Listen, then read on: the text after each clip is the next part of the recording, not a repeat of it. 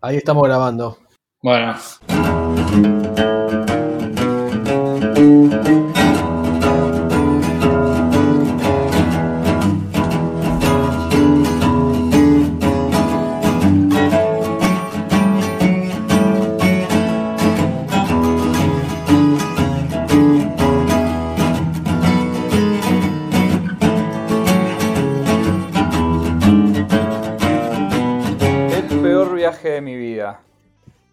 Estaba- ordenando un poco ese viaje, haciendo un poco de memoria, me di cuenta de que si, tomo lo que fue todo el viaje, o sea, no, directamente el viaje en sí, sino desde, desde la fecha que yo siempre digo que empezó el peor viaje de mi vida, puedo llegar a mencionar eh, un volcán, puedo mencionar una inundación, puedo mencionar un huracán. Yo no sé si alguien tiene un, un relato tan completo con desastres eh, naturales como el que puedo contar yo. Eh, ¿Vos qué opinás? Eh, Todos estos fenómenos naturales se dieron en cuánto tiempo? Eh, se dieron y calculo que son mm, ocho meses, ¿no? Más o menos. Pero bueno, Ocho meses. o sea, Igual, no, seamos buenos, no es que fue el peor viaje de tu vida, sino que fue el periodo donde tuviste los peores viajes de tu vida, porque no es uno solo el viaje. bueno, vos podés tomarlo así o podés pensar, fue todo un viaje, desde, desde el comienzo del desastre hasta el final, digamos, y fueron como distintas etapas. Pero bueno, vamos a, vamos a ser generosos con el relato, porque si no, eh, nadie va a entender nada. Y nos vamos a situar en abril del 2015. Yo cumplo años en abril y había decidido ir a Bariloche a pasar mi cumpleaños con mi familia, con canje de millas que había hecho por la TAM. Eh, ese era el, plan, digamos. Todo marchaba sobre carriles hasta el día anterior al viaje, donde un volcán, volcán chileno llamado Calbuco, eh, entra en erupción. Este volcán está muy cerca de, de- de la ciudad de Bariloche. No sé si vos te acordás, pero se veían unas imágenes grosas que había tipo relámpagos, este, como un, parecía como, como que era eh, la película del Señor de los Anillos y estaban este, terminando de cocinar el anillo del mal. Y bueno, se veía toda la ciudad de Bariloche que, se llenaba de, de esa ceniza este, media tóxica que, que emite el volcán. Eso lo vi en la tele. Nosotros viajamos al otro día. Se me dio por mandar un mensaje a mi mujer. Le dije, che, me parece que se pudrió todo ahí en Bariloche. Me decía, nah, no puede ser. Sí, sí, entró en erupción un volcán. O sea, ahí parece que no vamos a poder viajar ni en pedo.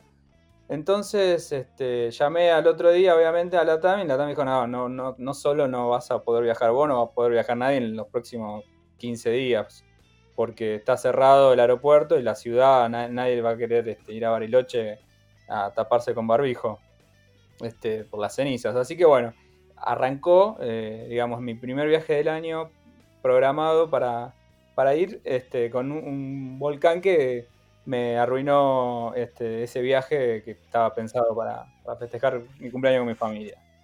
Digamos. El cumpleaños no lo postergaste, solamente el viaje. No, no, el cumpleaños lamentablemente no lo pude mover de fecha.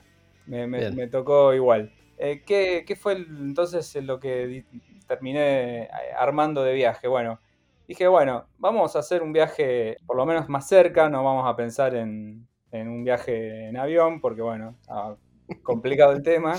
Vámonos a un lugar que, que quede cerca, digamos, que podamos ir en auto, pero que no deje de ser un viaje.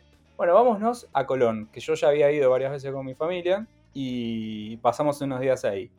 ¿Qué sucedió? Recuerden ustedes, las inundaciones de Entre Ríos. Se tapó Concordia, quedó contratapado y Colón también. Me acuerdo perfecto las imágenes, porque mi mujer me dijo, mirá, hasta los sub y baja de la plaza no están, digamos, pues mostraron imágenes del centro de Colón. Nosotros, como buenos campeones que somos, habíamos hecho ya el pago previo de- del lugar donde íbamos a parar y se me dio por preguntarle al tipo si me devolvía la guita, básicamente, porque ¿qué, qué qué voy a decirle, digamos? O sea, tenés remo, tenés bote, y el tipo me decía, mirá, este, entiendo tu preocupación, no- nosotros estamos este, muy preocupados porque ustedes estén preocupados, pero acá el agua no llega, ¿eh? acá estamos bien. Y en el medio, mientras decía eso, yo veía las, imágenes de Colón y prácticamente era, era lo- los vecinos hacían unas competencias de kayak entre, entre las esquinas, boludo, era una cosa rarísima. súper bizarro ver cómo las termas no existían. Las termas e, eran como unas metatermas, ¿viste? Era como que ya todo se había tapado de agua, entonces no sabía si había agua este, más pura que la otra. Entonces yo le digo, mira, yo estoy viendo acá las imágenes y veo que Colón está tapado por agua, no, no creo que podamos ir. No, no, ustedes pueden venir, ¿eh? Sí, sí, pueden venir. A ver, no va a estar quizá como otros como otros este, como otras épocas donde ustedes podían disfrutar quizás de las termas. Bueno, las termas no creo que estén abiertas, no, estaban completamente inundadas, pero bueno, van a poder este, disfrutar igual. Mi mujer me dice, mira, este, todo bien con el tipo este Colón, pero vos fíjate lo que es esto, mirá, mirá lo que están prácticamente haciendo clases de buceo ahí adentro, o sea, no, hay chance de que vayamos, bueno, no pudimos ir, entonces ya ahí tenemos dos viajes, uno al lado del otro, que tuvieron... Este, cancelados. Cancelados.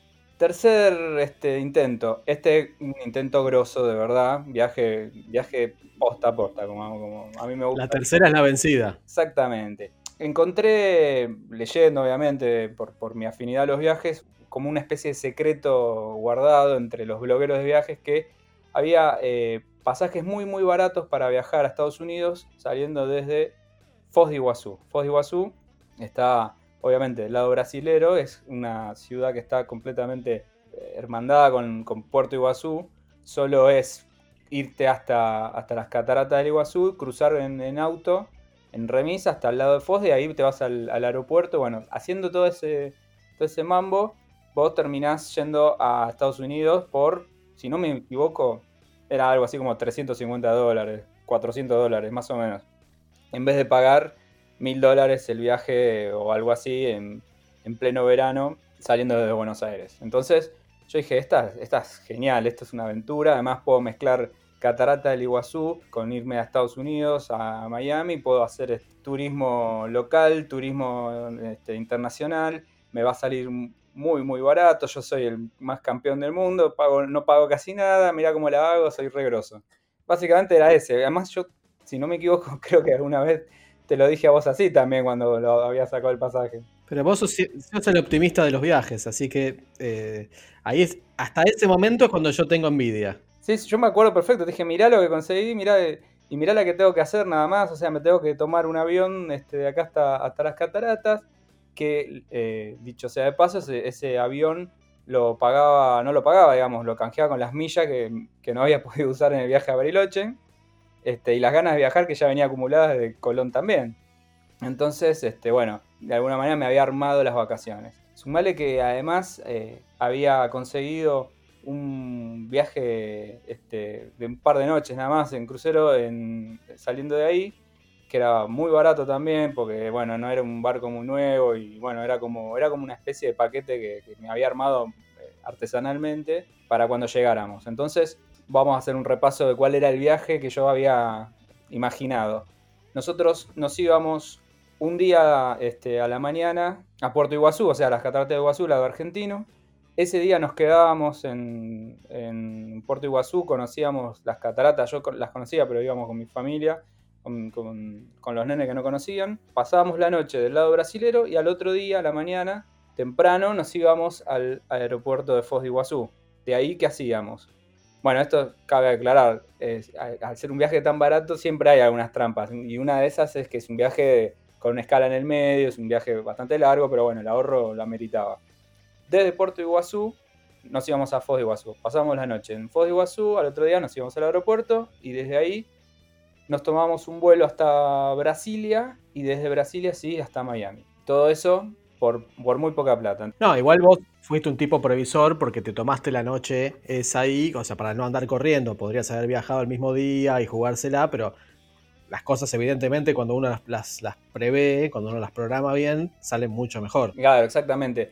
Eh, la idea era justamente por, por, todo lo que decían los que lo habían hecho, era como, bueno, no se puede viajar el mismo día porque es desafiar demasiado, al no ser encima la misma compañía, uno no, no, no, está asegurado, o sea, entonces siempre lo mejor es ir la noche anterior, pasar, hacer noche ahí, de hecho nosotros nos íbamos a la mañana, sea, íbamos a estar todo el día con tiempo de sobra, y después este, al otro día a la mañana recién tomábamos el otro vuelo.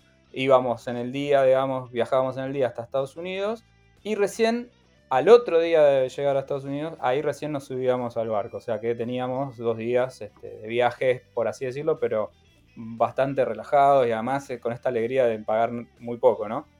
Bueno, llegó el día que nos íbamos de viaje. El vuelo, el primer vuelo, que era el que vamos a hacer el tramo desde Buenos Aires hasta, hasta las cataratas del Iguazú, salía desde Aeroparque. Nosotros tranquilamente, así no vivimos lejos de ahí, así que para nosotros era un golazo ir este, hasta ahí. Entonces nos tomamos el taxi, llegamos hasta Aeroparque y en el momento que empezamos a sacar las valijas, es el momento que creo que a todo el mundo cuando se va de vacaciones en un aeropuerto le gusta, que es esta cosa de, bueno, saco las valijas pues ya llegué al aeropuerto, es un lugar donde voy a, viajar y, arranca las vacaciones y todo, bueno, digamos, fantasía que uno tiene de que todo está bien, empezó a empañarse en el momento de que yo veo, en el momento que salgo del taxi viene una señora corriendo, pero corriendo hacia, hacia nosotros, se abre la puerta corrediza esta de, de Aeroparque y sale gritando, no van a viajar, no van a viajar, así, a los gritos, no van a viajar. Y yo, la verdad que la vi diciendo, bueno, pobre señora, seguramente la medicación está este, vencida o no, no, está, no está en sus, en sus este... cabales. Ah, no, está, no, está en sus cabales, no está bien. Y pasa uno al lado y dice, parece que hay paro de la TAM. Y yo digo, no, no puede ser, no puede ser. Bueno, se abre la, puerta otra vez Corriza Aeroparque y veo de golpe algo así como 600 personas todas acumuladas a los gritos, ¡eh, a ver, te parió! ¿cómo, ¿Cómo no puede ser? ¿Qué sé yo? Gente con tablas de surf en la mano, digamos. Uno con una bolsa de palo de golf.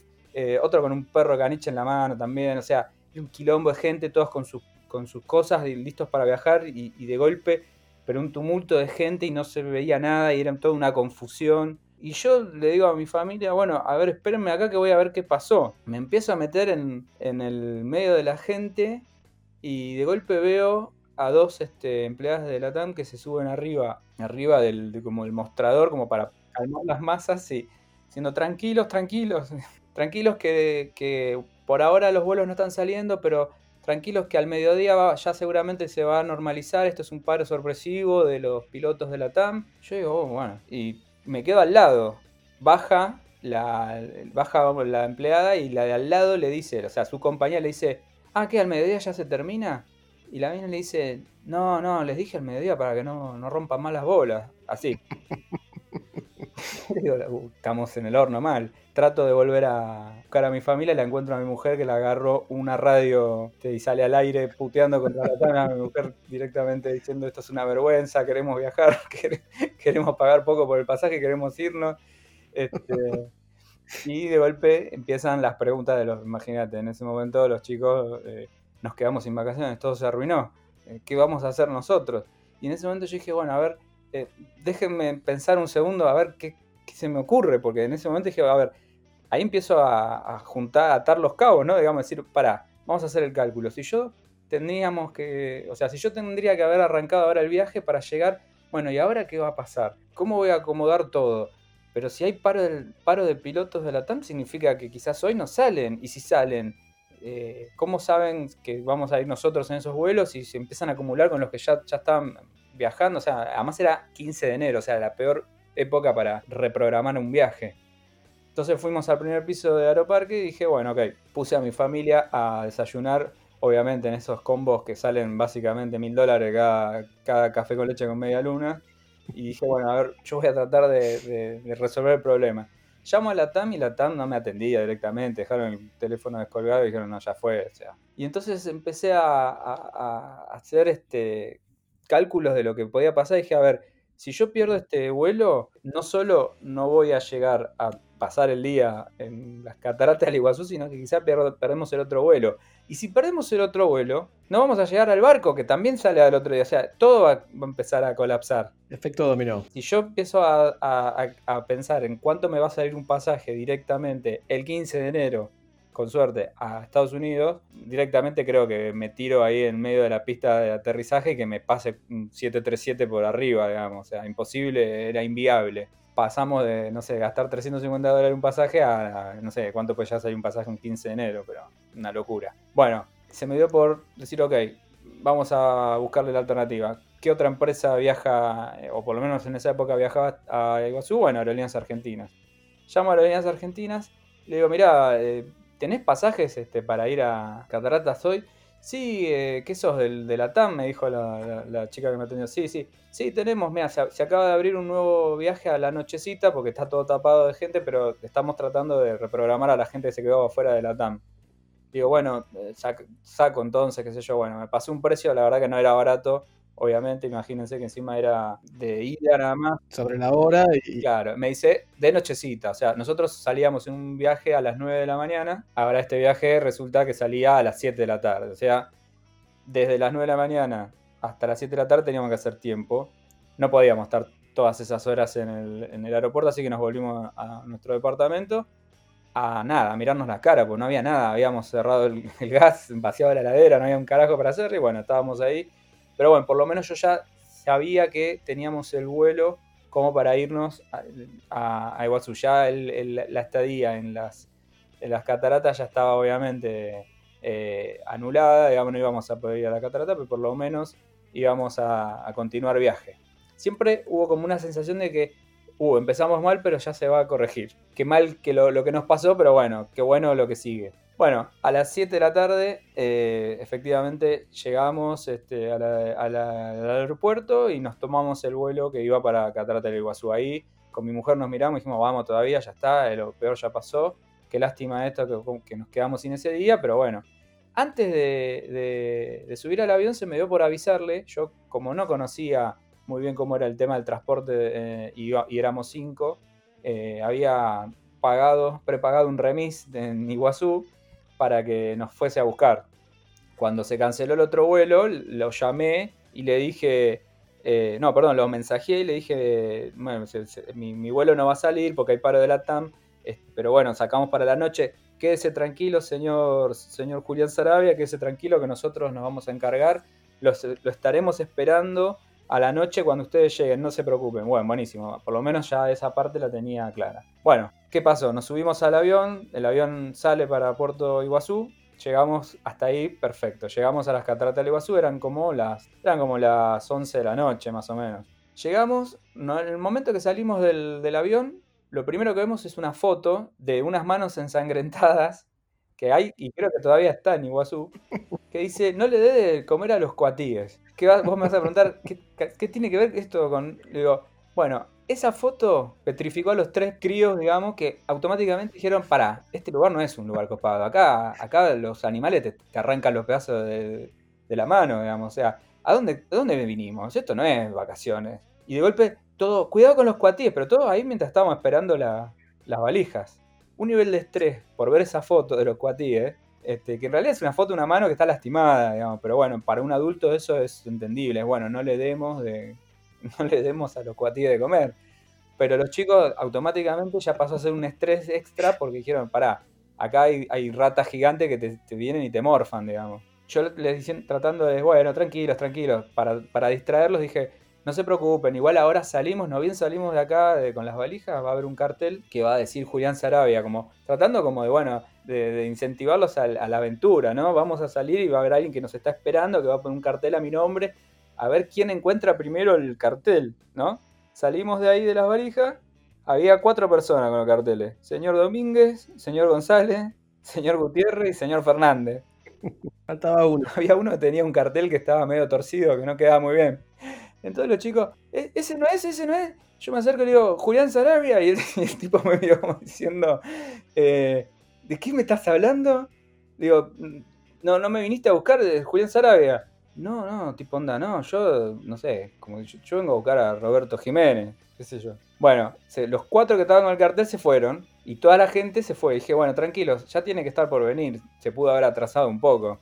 Pasaron 20 minutos, pasó media hora y dije, bueno, empiezo a llamar. Llamo, llamo, no me atendían, llamo, llamo, no me atendían. Mi mujer me dice, ¿y si nos vamos? ¿A dónde nos vamos? Y no sé ni dónde estamos. O sea, nos tiene que venir a buscar. Yo además pagué este viaje. O sea, este viaje ya está pago. Eh, no puede ser que salga mal. Llamo, me atiende finalmente y, le digo, sí, yo soy Julián Sarabia, eh, estoy esperando acá en el aeropuerto. Ah, no, no, nosotros nos fuimos, si ya, si ya no iban a venir. Digo, pero escúchame, ¿Vos, hablaste conmigo hoy? Alguien me dijo que me venían a buscar. O sea, yo les dije que, estábamos llegando tarde, que iba. No, nosotros fuimos al mediodía, no llegaste, ya fue, ya está. Así, ¿eh? Bueno, ahí ya no voy a reproducir las palabras, ya, ya ahí ya, tuve mi primer crisis de, enojo mal con esto, porque ya venía acumulando el cansancio y dije, a ver, eh, venime a buscar porque estoy con, los tres pibes, con mi mujer, estamos esperando, tenemos que, irnos. Y, pero si vamos ahora, no llegamos antes de una hora, una hora y veinte. Digo, no, no, no puede ser.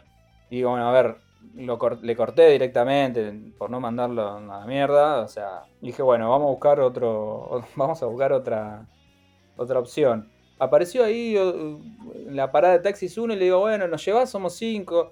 Eh, bueno, bueno, qué sé yo, bueno, nos fuimos. Ya eran como las 12 de la noche, una cosa así. A todo esto, el viaje desde el puerto, yo pensé que era más cerca, desde, el aeropuerto hasta, hasta el hotel del lado brasilero eran como una hora.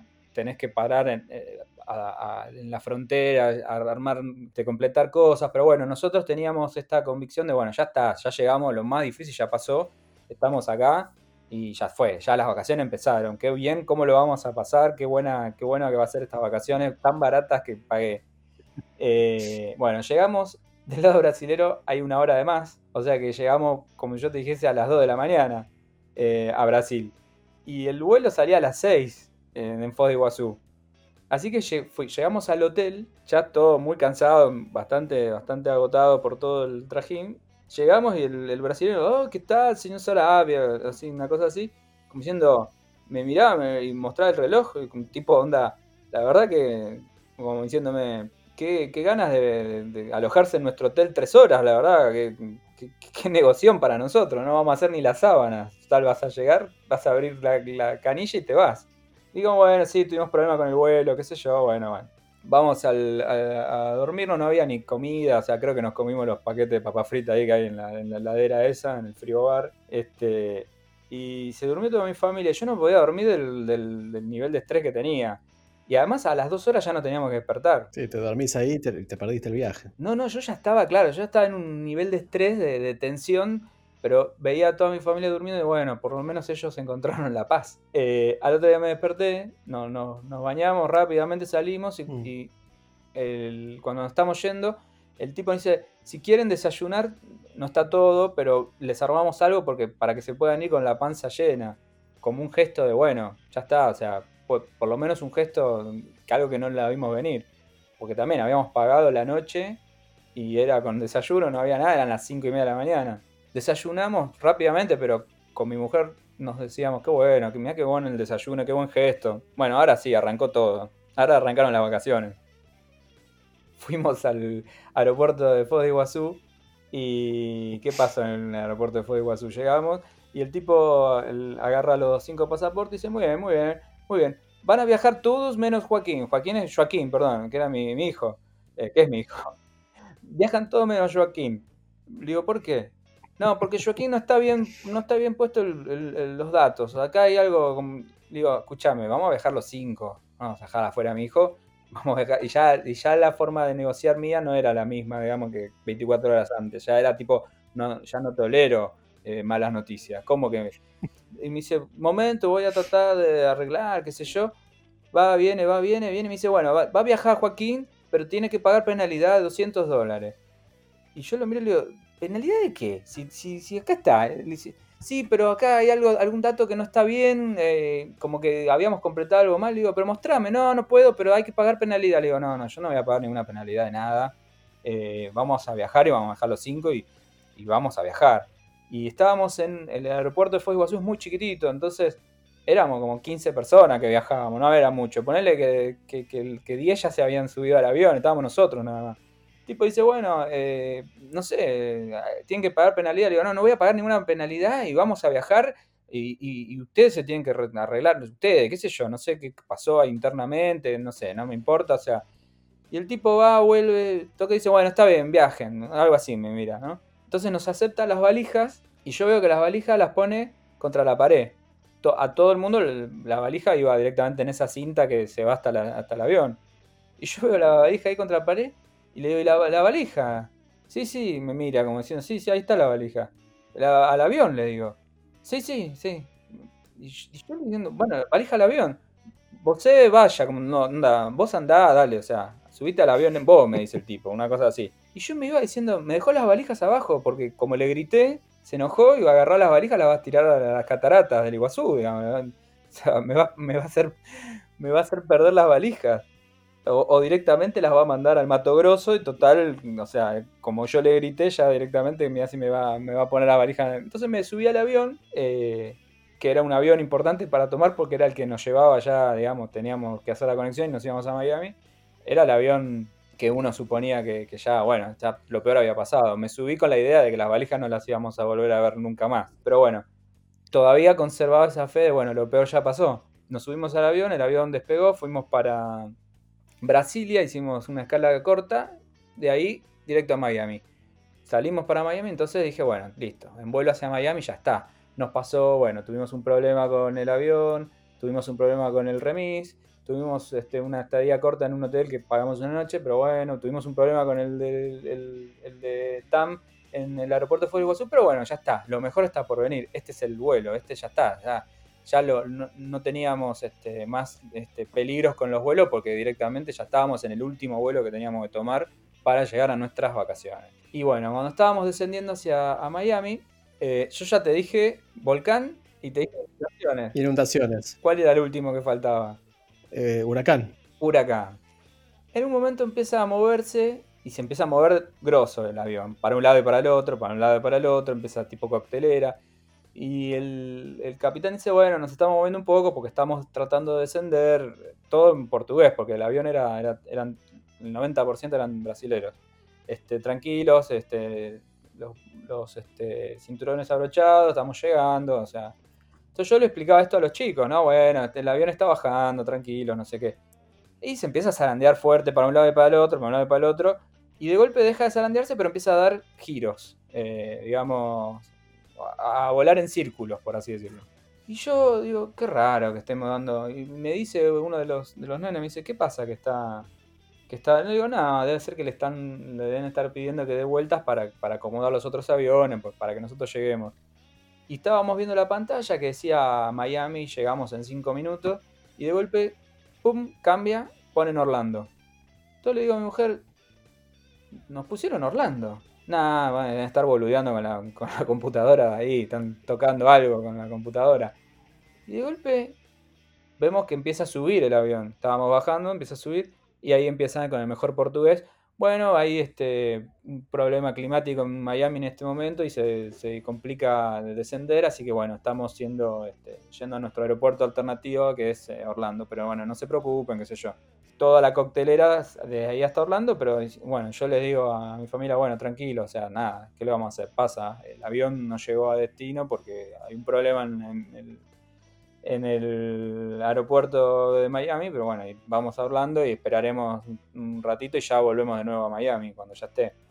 Llegamos a Orlando y en el momento que el avión sale de la pista, el comandante dice, ya está operativo Miami de nuevo, así que solamente tenemos que cargar este combustible y seguimos. Entonces yo dije, bueno, buenísimo, listo, ya está. Ya, eh, ya estamos en Estados Unidos, ya pasamos por todos lados, esto no, no debería ser un problema.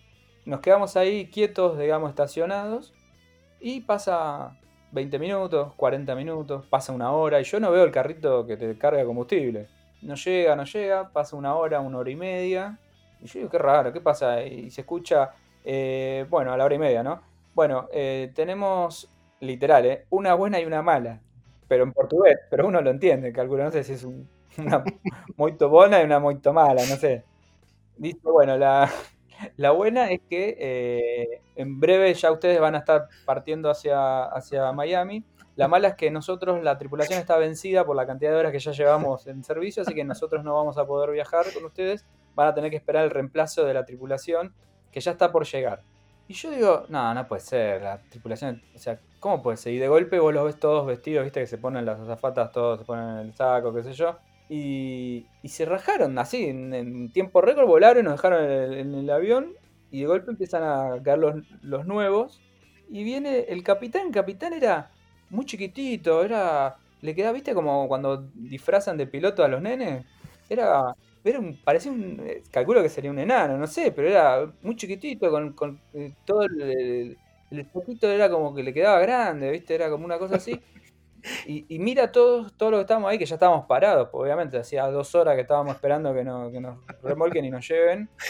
Este, y hace como, no sé, calculo que en portugués habrá dicho todo va a estar bien, no sé. Bueno, Cierran y se escucha, bueno, ya está, ya cargamos combustible, gracias por, esperarnos, lamentamos la, no sé, la demora, qué sé yo. Vámonos para, nos vamos para Miami. Bien, vamos, vamos, todos así, un aplauso tibio, pero como de alivio, bueno, vamos. Empezamos a hacer remolcados para atrás y de golpe, ya, ya era de noche, porque ya había, nos pasamos todo el día viajando, ya, ya, había este, oscurecido. Y de golpe, eh, cuando empieza a sonar que, empiezan a prender los motores, ¡boom! Un, corte, pero así, de golpe total, todo oscuro el avión. Eh, y se escucha como que boom, como que se apagan los motores, como que se, terminó la energía, todo en silencio. Y se escucha, calculo, no sé, calculo que, al capitán enano eh, gritar desde ahí, tranquilo, tranquilo, no sé. Alguien, alguno de la tripulación nos dijo tranquilos. Y todos en silencio, pero ¿qué pasó? ¿Qué sé yo? De golpe enchufan de nuevo, viene como un camioncito, enchufa de nuevo como electricidad, ¡fum! Se prende de nuevo todo el avión. Y ahí nosotros, bueno, ¿qué pasó? Ahí por el altoparlante nos dicen, bueno, tranquilos, hubo un corto cuando, cuando intentamos prender el avión, ya vamos a continuar. El camioncito se va y cuando veo que van a desconectar de nuevo el cable, porque lo veía desde, la, desde el ala, escucho otra vez el mismo corto, ¡pum! Así, todo en silencio. Y ahí ya el murmullo ya empezó a ser más grande, ¿no? Tipo, tipo todo en portugués, ¿no? Pero, ¿qué está pasando? Y ahí vuelven a decirnos, bueno, tranquilos, eh, volvimos a tener un segundo corto. Bueno, vamos a hacer un último intento. Y ahí ya, ya, ahí ya la cosa dejó de ser este, graciosa. No, no, ya ahí ya nadie se divertía, el enano ya no sabíamos, no lo veíamos en la oscuridad tampoco, o sea, no sabíamos qué, qué carajo había pasado, pero ya no era, no, no, no, no tenía nada gracioso porque ya nos están diciendo, mira, el avión no está andando bien, vamos a intentar por última vez a ver si arranca, y si arranca y si se nos apaga ahí arriba, vemos, después vemos qué hacemos. Y ahí de golpe ya todos, pero ya la, la sensación era que estaba todo mal ahí adentro del avión. Volvieron a enchufar el avión, volvió toda la, la energía, el aire, empezó a sonar la música esa de fondo cuando vas a volar. Y de golpe siento que como que, claro, como habría que volver a alguno de los capítulos anteriores, el que cuento de los autos de mi infancia, como si hubiesen tratado de prender el, el Citroën de, mi vieja. Tipo, ¡pum! Otra vez. Y ahí, en el medio de la oscuridad, como si alguien hubiese gritado bomba, digamos, no sé, se levantaron todos y una chica que tenía 13, 14 años que viajaba sola, le agarró una especie de ataque de pánico, se le cerró la glotis, se empezó como a ahogar Claro, pues la gente empezó a asustarse entre una crisis total, de onda, ¿qué, ¿qué, carajo estamos haciendo acá adentro? O sea, o sea, y de golpe en el medio de la oscuridad diciendo, bueno, y ya ahí no nos enchufaron nada, o sea, ya el avión no, directamente, ni el del camioncito que fue dos veces dijo, ya fue, digamos, bájense ustedes, yo ya no, no, no remolco más nadie más. Y veo que, nos ponen la escalera y nos bajamos, pero como, como evacuando el, el avión este, pero todo así, y ya los nenes muy preocupados, y yo diciendo, bueno, bueno, tranquilos, qué bueno que no, nos subamos a este avión, porque obviamente, por lo visto, ya no está funcionando. Este, y ahí dicen, bueno, tranquilos todos, porque como no, no estaba pactado que ustedes hagan este, migraciones en Orlando, eh, tenemos que resolverlo, pero tranquilo, qué sé yo. Y yo, bueno, está bien, sí, o sea, pero bajémonos, este, ya decinos dónde nos tomamos el otro vuelo. Y en el momento que estamos saliendo, en la, digamos, en la entrada del aeropuerto, en la puerta, hay una, oficial de ahí dice, bueno, miren, eh, tranquilos, ya estamos llamando unos ómnibus este, para que los vengan a buscar y los lleven en Bondi hasta, hasta Miami. Y ahí yo le empiezo a decir, pero pará, nosotros pagamos un pasaje para Miami, o sea, yo no voy a esperar otra vez para los Bondi hasta que lleguen y no sé qué. Le digo a mi mujer, como una especie de reflexión sabia mía, tranquilo, si yo tengo reservado el, auto en Miami, les digo que estoy en Orlando y ya fue, o sea, agarremos el auto acá, total, no vamos a ir en el bondi hasta Miami para que después otra vez no tengamos que subir al, a, otro lado para después alquilar el auto, no, no, vamos, le digo, le digo acá en Orlando y ya fue. Bueno, bueno, mi mujer, mi mujer también ya con un nivel de alegría bastante disminuido este, por el viaje. Entonces, antes de eso, vamos a buscar el equipaje. En el momento que voy eh, a agarrar el equipaje, un brasilero, que no sé exactamente qué era lo que decía, pero era tipo, onda, algo así como, lo voy a traducir al español, pero vamos, loco, ¿qué somos todos? No podemos, no podemos ser tan, tan cagones de, quedarnos sin, sin, decirle nada a ellos, que nos pongan un avión, vámonos en avión. ¿Qué, pagamos un avión? Vamos en avión. ¿Qué vamos a ir en, bus?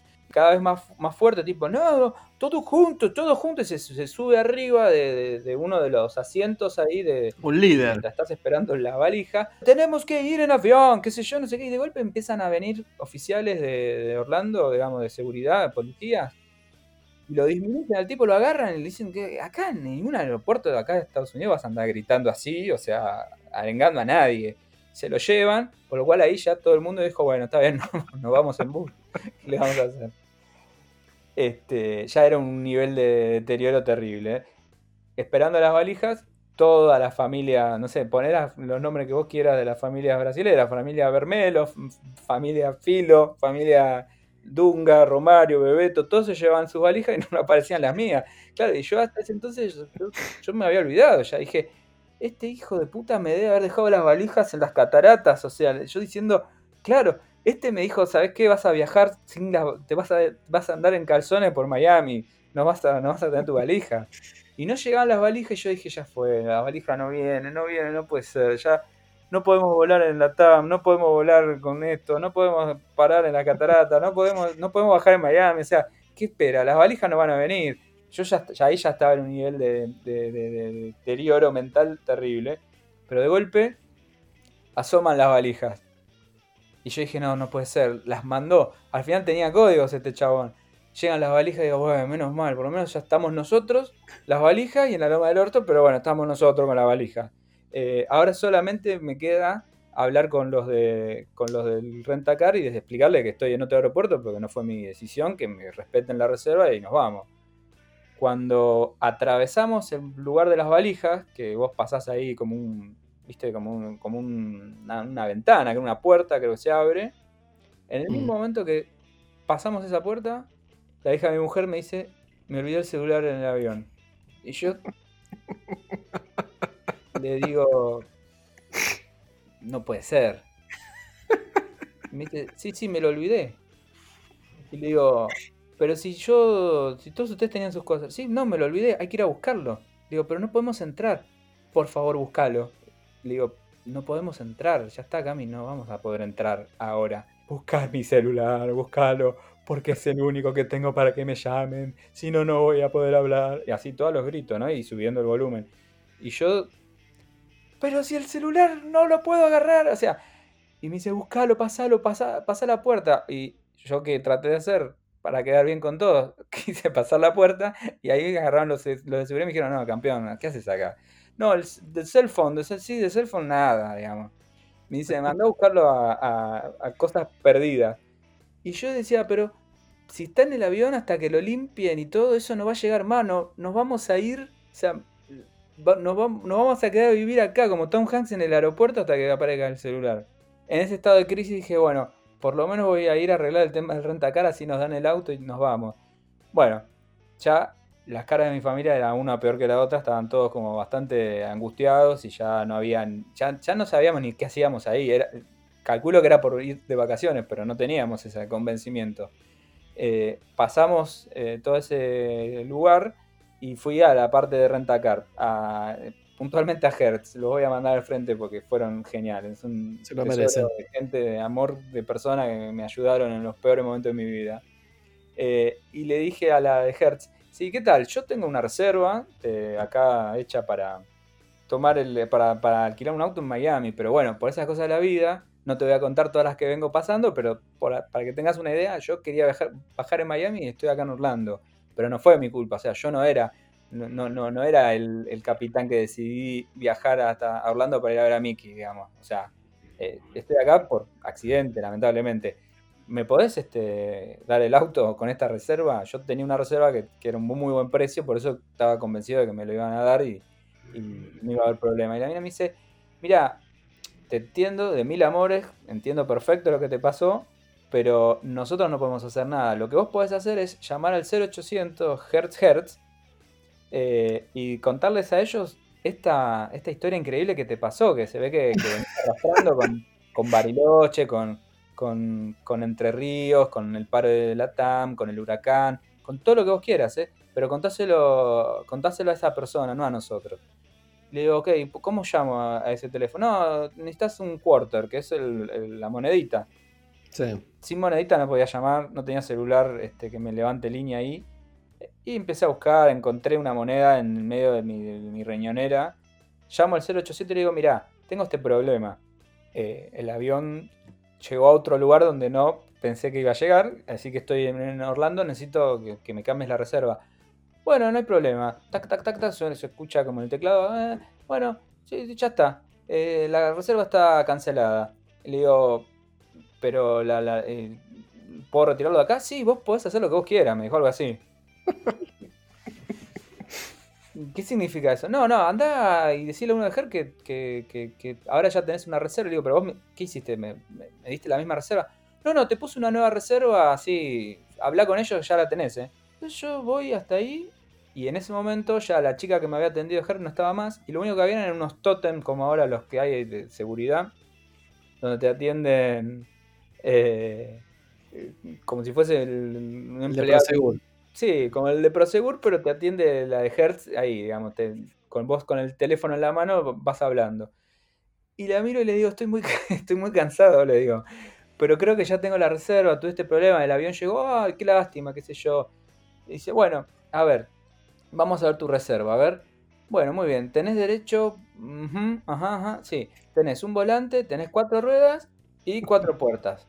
Y nada más. Le digo, pero no, o sea, yo eh, yo contraté el servicio con todo incluido. No, no, acá no hay nada incluido. Solo tenés incluido el auto. Digo, claro, pero yo ahora no puedo salir a, manejar eh, a ver qué pasa, digamos. Ah, no, no, para eso tenés que pagar el seguro. Le digo, pero si ya lo tenía incluido. A ver, ¿cuánto es el seguro? Ah, sí, eh, son como 50 dólares más. yo no te voy a pagar, todo en inglés, obviamente. Yo no te voy a pagar 50 dólares más. Y en ese momento, mientras estoy hablando y le digo a la chica, no te voy a pagar 50 dólares más. Y no sé qué, aparece la hija de mi mujer por al lado, digamos, llorando, diciendo, disculpame, disculpame. Se ve que mi mujer había dicho, este, eh, Julián está completamente en estado de crisis y vos le, reclamás el celular. Y el medio, mientras yo trataba de explicarle en inglés a la señora que no iba a pagar el coso, salía camino por atrás diciéndome, disculpame, disculpame, no puedo, no puedo más, quiero mi celular, no, es que yo sé que mi celular no es importante para vos, pero para mí sí es importante, devuélveme el celular, por favor, tenemos que ir al celular. Y yo así tipo, en inglés diciendo, bueno, basta, entonces a la mina le, colgué el, al tótem. No sé si alguien lo hizo alguna vez, pero de, enojado, digamos, tipo, toma, vamos, no me voy a ir con ustedes. Y que lo que hice al de al lado, le alquilé el auto al de al lado. Que ya a esta altura ya no importaba, cuánto, ya, ya, ya no sentía de las piernas directamente, ¿no? Terminé de, de alquilar el auto, dije, bueno, nos vamos de acá y me voy de acá hasta el hotel en Miami cuando veo que a mi familia estaban salvo Camila, que seguía pidiendo el celular, todos los otros durmiendo. Le dije, bueno, ya está, ya resolví, nos vamos, ya tengo el auto, ya nos podemos ir. No pasó nada, seguro que comienzan nuestras vacaciones. Y Lo peor ya pasó. Subimos, nos subimos todos al auto y mi mujer me dijo, ¿vos estás bien para manejar cuatro horas? Yo, sí, sí, yo puedo seguro. Me dice, bueno, me dice Flor, eh, no te preocupes, que igual yo eh, te voy a hacer compañía para, para, que puedas viajar. me vio como muy agotado. Bueno, no habíamos pasado ni cinco minutos de que salimos del aeropuerto que tenía toda mi familia completamente dormida. Y yo iba por la autopista, todo derecho, vacío. Era como una especie de, repetición del mismo, la misma calle todo el tiempo. O sea, era como que no, no había nada que pasar. Entonces yo iba manejando diciendo, la puta que los parió con Bariloche, la puta que los parió con Colón, la puta que los parió con los pilotos de la TAM, la puta que los parió con el remisero de Iguazú, la puta que los parió con, los cuatíes, con las manos ensangrentadas, con, el hotel que, me, tuvo tres horas, con el otro que, no me dejaba pasar con mi hijo, con las valijas, la puta que los parió con esto, o sea, ya estaba con un nivel. Y bueno, cuando se me pasó toda la ira, de golpe sentía como que me acompañaban mientras yo manejaba unos unicornios al costado y yo era como, como mucho más placentero, digamos. Y yo decía, estoy manejando de otra manera. Y de golpe hago así, me, desperté, me estaba quedando dormido, o sea, mientras estaba manejando. Eh, o sea, toda mi familia dormía, obviamente, salgo y me terminé en un McDonald's este, en el medio de, Florida, que no sé ni dónde estábamos, cacheteándome, tirándome agua este, en, el, en, el, baño para tratar de despertarme. Eh, y dije, bueno, esto se termina ahora. Me quedan media hora para llegar al hotel. al hotel vamos a llegar seguramente. Y finalmente, después de mil vueltas, llegamos al hotel. mi familia bajó y yo les dije, espérenme acá que voy a hacer el check-in. Y me atendió el de el sereno, digamos. Y de ahí, qué sé yo, no sé, qué era un, tipo como muy gringo. Este, y me dijo en el mejor español, oh, fue un largo viaje, ¿no? Huracán, inundaciones, eh, volcán, cuatíes, eh, remiseros de Iguazú. ¿Y a vos qué te parece, campeón?